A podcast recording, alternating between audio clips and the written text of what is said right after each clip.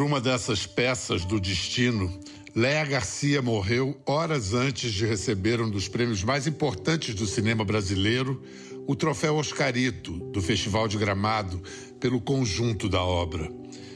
E que obra! Não só no cinema, mas na televisão e no teatro. E o destino, de novo ele, quis que Leia nos desse uma de suas últimas entrevistas em maio do ano passado, no lugar onde se sentia mais feliz, em cima do palco. Com vocês, o carisma e a doçura de Leia Garcia, uma das grandes de nossa dramaturgia. Muito boa noite, bem-vindos. Artistas, a gente sabe, podem ser agentes de transformação da sociedade e da cultura, mas não só através de seu trabalho, também pelo que significam por si, pelo que passam a representar na história. É o caso de nossa convidada de hoje aqui no Copacabana Palace, no Rio de Janeiro. Ela estreou em 1952, com 19 anos, no Teatro Experimental do Negro, companhia fundada por Abdias Nascimento. Em 59, foi indicada a melhor atriz coadjuvante no Festival de Cannes por seu trabalho em Orfeu Negro, filme do diretor francês Marcel Camus, falado em português, que ganhou a Palma de Ouro e o Oscar de melhor filme estrangeiro daquele ano. Em 70, ela estreou na Globo e aí foi para brilhar em novelas e séries, Selva de Pedra, Moreninha, Escravizaura, entre muitas e muitas outras. Estamos com uma estrela de primeira grandeza à altura desse palco. Léa Garcia, muito feliz de ter você aqui. Um prazer. Um prazer, um prazer enorme, Bial. Muito grande. Eu também estou muito feliz. Léa, eu não sei você, talvez porque eu não sou ator, mas a, a presença de estar, de estar num palco, de ver a plateia, isso é, o que, é muito, que é? Que, que lugar é esse aqui? É muito importante, porque o teatro é muito mágico, né? Essa, aproxima, essa aproximação que nós temos com o público, né? E o ator necessita disso, é engraçado, né? E pisar nas tábuas. O meu sonho, quando eu era jovem, o meu ideal era ser escritora. E o Abdias dizia para mim, não, Leia, você vai ser atriz. Eu, dizia, eu negava, eu não queria, discordava. Mas no momento que eu pisei, que eu estreiei, e pisei nas tábuas do teatro, eu senti que realmente era a profissão da minha vida, era o que eu queria ser eternamente, que, até morrer. Que bonita essa expressão, pisar nas tábuas. É, Inclusive tem o, o sinal, para dar o sinal de que vai começar a peça, bate-se nas tábuas também, né? Também, batia-se, as três pancadas é. de mulher, né? É, as três é. batidas de mulher. Agora não, agora toca um sinal. Toca um sinal. É. Léa, uhum. em que configuração familiar você nasceu e cresceu? Olha, eu eu não posso ter vindo de uma família burguesa, né? Eu sou uma mulher negra, né? Não é possível. Nós estamos, né? A, a partir de algum tempo, né? Conseguindo atingir um nível de, dentro da sua sociedade de uma forma mais, digamos assim, é, eu não gosto de dizer elevada, mas é, representativa. Sim. Melhor, né? E então o, eu venho de uma família pobre, né? Morei sempre. A minha família morava em Laranjeiras, nós somos todos ali. Dela. Eu nasci na Praça Maior, na Promater, mas a nossa residência sempre foi fixa em Laranjeiras, na Zona Sul. E de uma mãe maravilhosa, minha mãe era maravilhosa, era uma modista excelente, né? E a, meu pai era um era eletricista.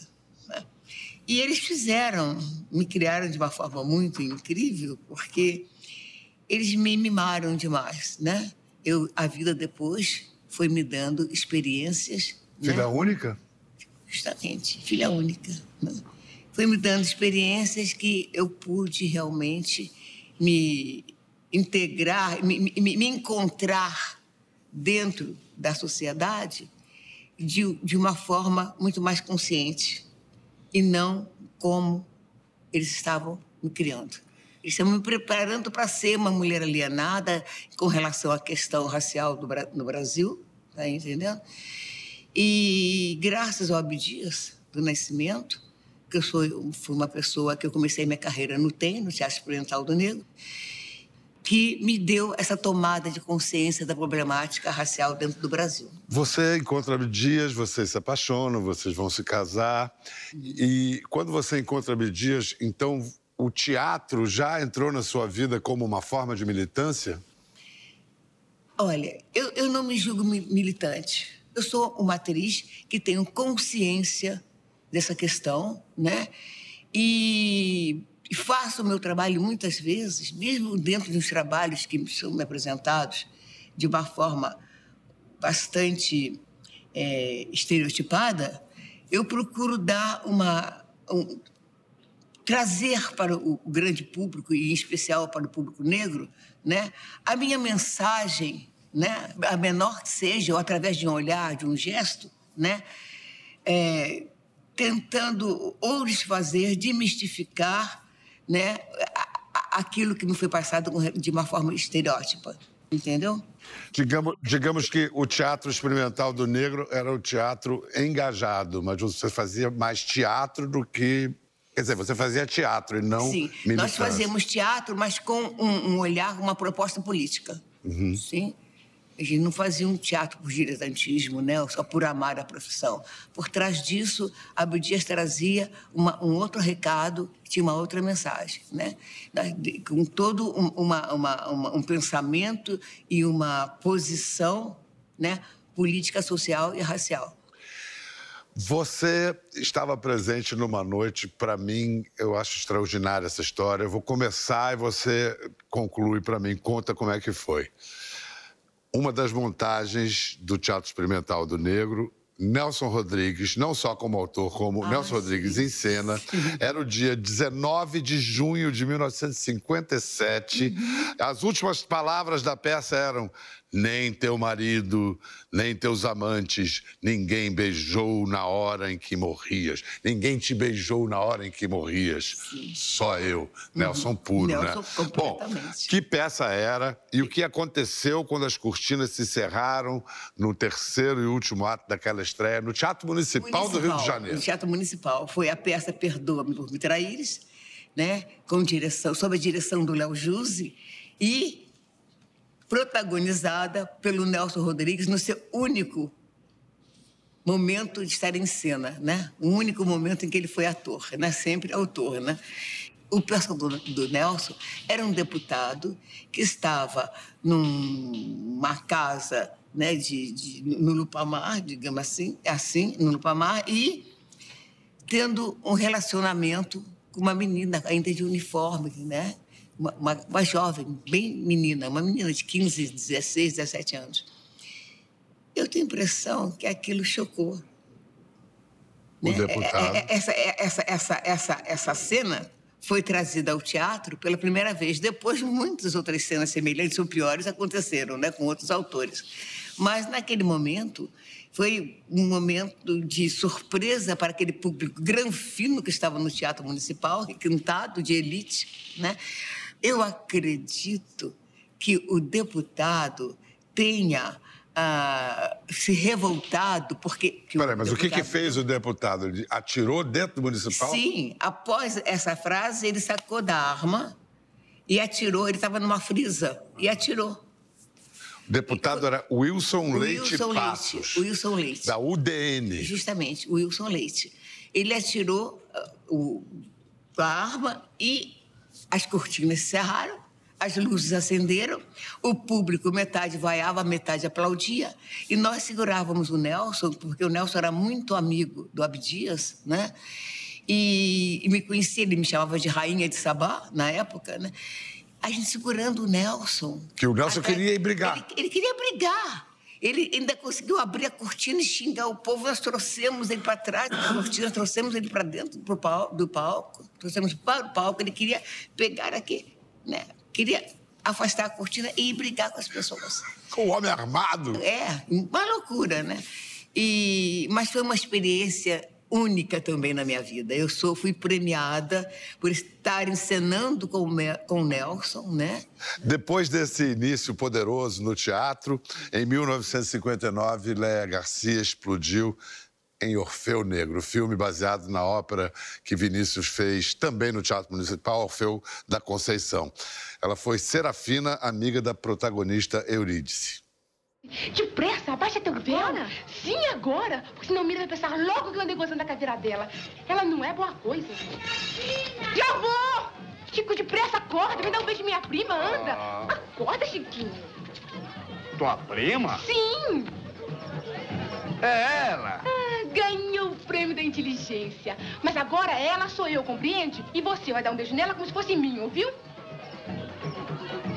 Nela? Sim, nela. Não, mas aqui não, na porta. Já vou. Logo, logo. Dá um beijo nela. Forte. Chega. é, é uma cena muito, muito, muito boa, porque essa pessoa que fazia esse personagem, ele não era ator. Camille encontrou num táxi, ele era taxista, e achou que ele era a figura do personagem. Né? Tinha um físico de rolo, como se fala, né? Então, ele convidou e ele realmente não entendia o que ele estava fazendo. Funcionou, mar... Funcionou maravilhosamente, maravilhosamente bem. bem. É. Foi o primeiro filme que eu fiz na minha vida, né? Já um filme, uma coprodução, né? E um filme que teve é, várias premiações, né? Como você acabou de mencionar logo no início do programa, e que me concedeu o segundo lugar no, no Festival você de Cannes. Você teve a honra de perder para Simone Signoret. Simone Signoret. E deixou Ana Magnani na poeira. Fiquei doente em casa porque a Ana Magnani era minha atriz predileta, né? Naquela época, época do Velho Vague, daquelas coisas todas, dos cinemas todos. Então eu tinha eu não perdia os filmes franceses, que eram muito frequentes. De repente, então, você estava ali indicada em pé de igualdade com aquelas mulheres, aquelas deusas do cinema que você via com os rostos de três metros de altura na tela. Você estava ali. Como é que você reagiu a essa indicação? Olha, é, eu fiquei abaladíssima. O Henrique Pongetti fez uma matéria que ocupou toda a página né, da revista Manchete. Isso, o que o Pongetti escrevia, todo mundo lia. E lia, falando sobre a minha atuação e sobre o filme. Eu morri de vergonha. Biel, eu fiquei 15 dias em a rua porque eu achei que não estava sendo justo a Ana Maiane ficar em terceiro lugar, né? Eu não estava, eu estava contente, tá, com a indicação, né, Mas de ficou ter ficado 15 dias sem Mas eu queria que fosse terceiro, o segundo tinha que ser Aí as pessoas disseram, Leia, você não faça isso, saia, vamos embora. E aos poucos foram me convencendo, eu voltei. E depois você recebeu um convite para jantar de um dos maiores atores negros da história do cinema, um certo Sidney Poitier. Sim. Ele queria te chamar para trabalhar. É, você deu um bolo nele, Leia? Eu dei um bolo nele por razões. foi, foi assim: o, o Sidney, eu, quando saí do Brasil, as pessoas me, nos, nos perguntaram se nós estávamos felizes de ir a Paris, qual era o nosso ator predileto. Eu disse: meu ator predileto masculino é o Sidney Poitier. Eu jamais podia imaginar que eu, quando chegasse em Paris, fosse encontrar o Sidney Poitier. Então, após a exibição de Orfeu, nós fomos jantar numa boate, numa cave, que era uma cave, lá em um porão, né? lá em, Paris, de um senegalês casado com uma francesa. Mas quando nós chegamos na porta, nós estávamos tão rindo as duas, né? Duas jovens ali em Paris, você imagina, jamais podíamos imaginar que isso acontecesse de uma forma tão rápida, né? E duas mãos negras enormes assim me seguraram. I am here waiting for you. eu não sei falar inglês direito, né? Sabe então, sim. ele, ele, o francês eu vou melhor. Ele, eu olhei, eu disse, me larga, eu falando em francês. Laisse-moi, laisse-moi, porque em inglês. Aí a, a Luz olhou e disse, Leia, é aquele ator em português que você tanto gosta. Aí eu vi o Sidney Poitier, grudei no Sidney Poitier, descemos as escadarias lá do, da cave, e ele ficou na nossa mesa conversando. Então ele disse que ele estava me esperando, que ele tinha assistido Orfeu, e que, que ele gostaria que eu fizesse esse, um filme com ele, que ele ia rodar em Paris. Eu disse que sim. Então ele marcou um dia, acho que dois dias após, né? Que ele me esperaria lá na cave mesmo e nós iríamos falar sobre. Tá bom. Mas acontece que eu tive que ser muito amiga de uma amiga minha na, na, na, no dia marcado e tinha também um jantar oferecido pela uma martiniquense que me dublou em francês quando Orfeu foi exibido na França. Fui ao jantar dela e as horas foram passando, né? Os minutos foram passando, as horas não, os minutos.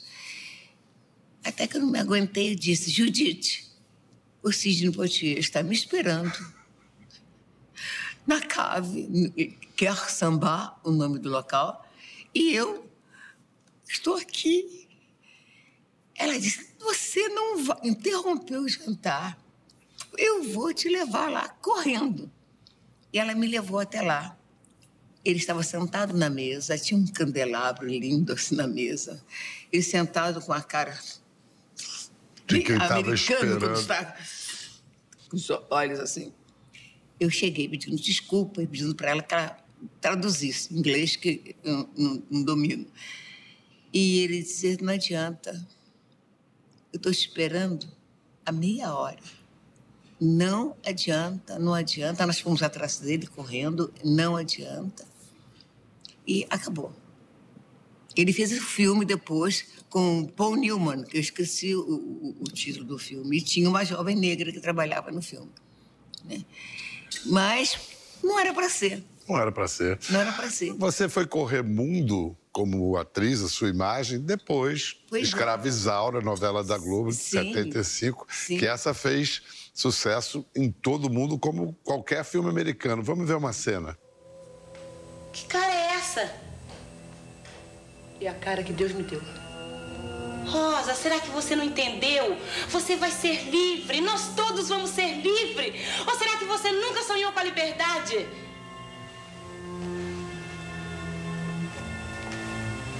Não há esse preço. Que preço? Ela é de dona da casa. Rainha mais que nunca. Preferia ser escravo o resto da vida suportar isso. Ver essa desgraçada vencendo e casando com aquele homem lindo. Você tá doente! Verdade que você chegou a ser atacada na rua por. Várias vezes. Por causa desse personagem? Apanhei muito. Eu apanhei muito. Eu sou uma mulher que gosta de fazer feira, né? Uhum. E gosto de fazer mercado, assim. Então, eu fui à feira do bairro quando eu morava aqui no Flamengo. Fui a uma feira e uma criatura, não sei porquê, eu estava comprando peixe na barraca. Ela pegou um peixe enorme e bateu nas minhas costas que eu estava fazendo mal, estava sendo perversa com a Isaura. Apanhei também um beliscão das lágrimas descerem dos olhos. Eu estava esperando um táxi na Praia do Flamengo para ir para casa da minha prima, que era outra atriz, a Cléia Simões, né, que, aliás, estreou a Globo com, a novela que ela fez, da Glória Magadã. Deus, que loucura, Léa. As pessoas, as pessoas eu acredito que naquela, naquele momento confundiam o personagem com o ator. O ator. E uma outra vez, que foi muito engraçado, eu estava com o Haroldo de Oliveira, que fazia o André na novela, e nós estávamos assistindo o carnaval. Naquela época a gente botava o crachá da Globo, passeava, né? Porque os intervalos eram muito grandes, não tinha essa cronometrado como é agora, né? Então o Haroldo, em determinado momento, se posicionou bem no centro da passarela, que era, naquela ocasião, eu não me lembro se era Presidente Vargas ou Avenida Rio Branco. Rio Branco. Era Rio. Branco. É. Então, ele se posicionou e começou a fazer o seu discurso. Meus senhores e minhas senhoras, eu tenho a honra de trazer aqui, na presença de todos vocês, aquela que tanto mal. Quando ele falou mal, eu comecei Fala, Haroldo, peraí, espera aí, eu já senti que era que comigo. brincadeira é, é essa? Que tanto mal fez para nossa Isaurinha. Olha, aí o público inteiro vaiou, né? E eu. Essa foi, foi uma brincadeira que. que pilantra, é um Haroldo. pilantra, um danado. É. Mas essa foi gostosa. Mas eu tive. Eu apanhei mais Nossa, também. Nossa, que coisa. Vezes, que né? não deixa de ser o, o, o, maior atestado de uma grande atriz, né? Então, que que Todo posso? mundo acreditar a é, esse ponto. É. A partir de determinado momento, eu passei de gostar de, e considero esse trabalho como o meu cartão de visita na televisão.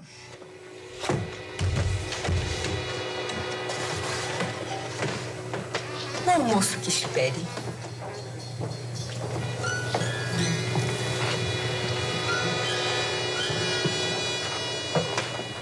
Acha mesmo que eu me importaria de trabalhar aqui na fiação com as outras escravas se os senhores mandassem? Não seja sonsa, Isaura. Você faz tudo para continuar com sua vida de princesa. Vamos ver agora uma cena de 2004 que registra um encontro memorável. Eu só conhecia a Selmin de retrato. É um mulherão aquela menina.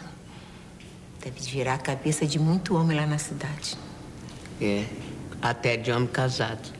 Relaxa, mulher. Amor não tem dono. Ah, eu esqueci com quem estou falando. Uai, cada um carrega a sua cruz, mulher. Não tá vendo, Dorim? Cismou de fazer carreira de artista. Pegou as malas e foi-se embora com o vento. E aí você cobra dela até hoje. Só quero que ela não esqueça da barriga de onde saiu. Léa Garcia e Ruth de Souza Ruth de juntas. Souza, minha amiga.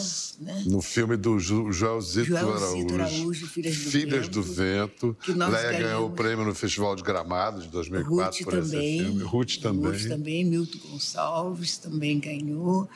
E Thaís Araújo com a Talma Freitas também ganharam, né? A palma como coadjuvantes, né? É tão significativo ver vocês duas que desbravaram o caminho e atrás veio essa geração. A Ruth foi uma das fundadoras do Teatro Experimental. As pessoas pensam que eu fui fundadora, não fui. Quando o Teatro Experimental é, é, é, estreou, eu estava terminando a admissão, eu- eu- encantada com Ruth de Souza, porque eu via a Ruth daquelas revistas era era é, é, Cena Muda, se eu não me engano, o nome das revistas que tinha na, na época, e eu admirava ver aquela atriz. Ela tinha feito Terra do Sem Fim, tinha feito a- a- a- aquele trabalho que ela, sem a moça que ela ganhou a, a, a, o Leão de Ouro, né? De em Veneza. Então aquilo para mim era maravilhoso, que eu não tinha, eu não via nenhuma outra atriz negra, uma mulher negra, né, naquelas condições. Eu jamais poderia imaginar naquela época que eu seria uma atriz também, que eu queria ser escritora, né? Então esse filme aí possibilitou, né, é, desmistificou, porque muita gente pensava, sempre confundiu a Ruth comigo. E nós sempre fomos muito diferentes, fisicamente e também em temperamento. A Ruth tinha aquela postura maravilhosa de uma dama, né? Uma dama negra, assim, uma postura eh, de uma baronesa. Tanto que eu botei o apelido dela de baronesa, porque eu chamava minha avó de baronesa, que tinha a mesma postura da Ruth. E então, eh, e a Ruth foi uma mulher que levou a profissão muito a sério. Ela se dedicou inteiramente né, à arte cênica, à arte dramática. Fez aquele curso maravilhoso lá eh, nos Estados Unidos. E esse trabalho nos deu a possibilidade né, de trazer para o público, né, eh, esclarecer para o público quem era quem. Mas em televisão também. Nós fizemos uma novela, O Homem que Deve Morrer, só que ela fazia a mãe do Antônio Pitanga e eu fiz, fazia a namorada do Antônio Pitanga, depois eu fui ser namorada do, do- do- me casei com o Paulo Araújo, que era um ator branco, né? Mas as pessoas, apesar disso, sempre confundiram a Ruth comigo e nós ficávamos muito felizes. Vamos ver uma cena do novo filme de Joel Ah, Zito, Joel, sim. O Pai da Rita. O pavilhão da escola é sagrado. Não toca nisso, não.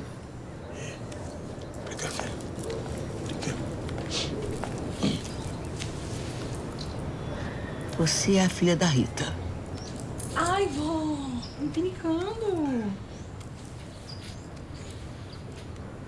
Você não acha estranho procurar o pai depois de tanto tempo? Eu sempre quis saber quem era o meu pai. Minha mãe é que não quis contar nada. Quer dizer que você acha que esse imbecil aí é seu pai? Eles eram especiais para ela. Minha mãe guardou cada um dos sambas que Rock Pudim compuseram. Muita gente fez samba para sua mãe, minha filha. Os dois patetas que não fizeram. Tcheliquita, o que, que tá pegando? É muito interessante é, esse momento, aliás, o filme, porque são dois compositores da, da escola de samba que são muito amigos, mas de repente eles descobrem que eles, um dos dois pode ser o pai da Rita, que é baseado na música do Chico. E levando também a hipótese do Chico Buarque ser o pai da Rita. O da Rita que levou o sorriso? Justamente. O sorriso dela e meu sossego. Meu sossego, pois é. que maravilha. E é muito bom. Eu faço a, a, uma das mulheres da velha guarda da, da, da escola, né? E, que seria...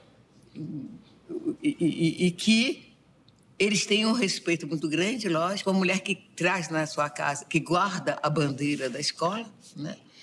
Esse filme é muito interessante porque ele vem também, além de apresentar essa amizade entre esses dois compositores da escola, é, ele vem desmistificar a, o Bexiga como sendo um baile italiano.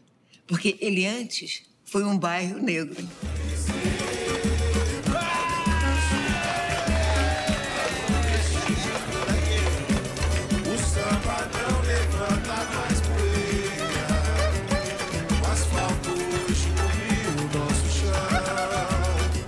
Leia, eu fico imaginando que você deve ver com muita emoção essa geração de Thaís Araújo e outras atrizes negras contemporâneas Sim. que estão aí.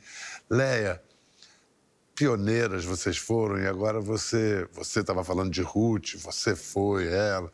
E agora você vê Thaís Araújo e outras tantas atrizes negras contemporâneas que não ficam esperando papel de empregado ou coisa parecida. As coisas mudaram, né, Leia? Olha, as, as coisas estão tendo um, um, um, um caminhar, entendeu? É, bem satisfatório, mas não totalmente, né? Porque essa situação só poderá mudar a partir do momento em que os atores negros é, deixem de ser apenas sujeitos, mas também realizadores. Eu costumo dizer sempre isso porque nós temos que ocupar os espaços. Só nós poderemos falar de nós mesmos, só nós podemos ter um olhar voltado para a nossa vida, para a nossa vivência, para a nossa realidade, porque somos nós que a vivemos. Hoje a gente tem Jefferson D, Lázaro Ramos, sim, sim, Joel precisamos mesmo, mais, precisamos é. ter autores negros também, né? Não só diretores, produtores, cortadores.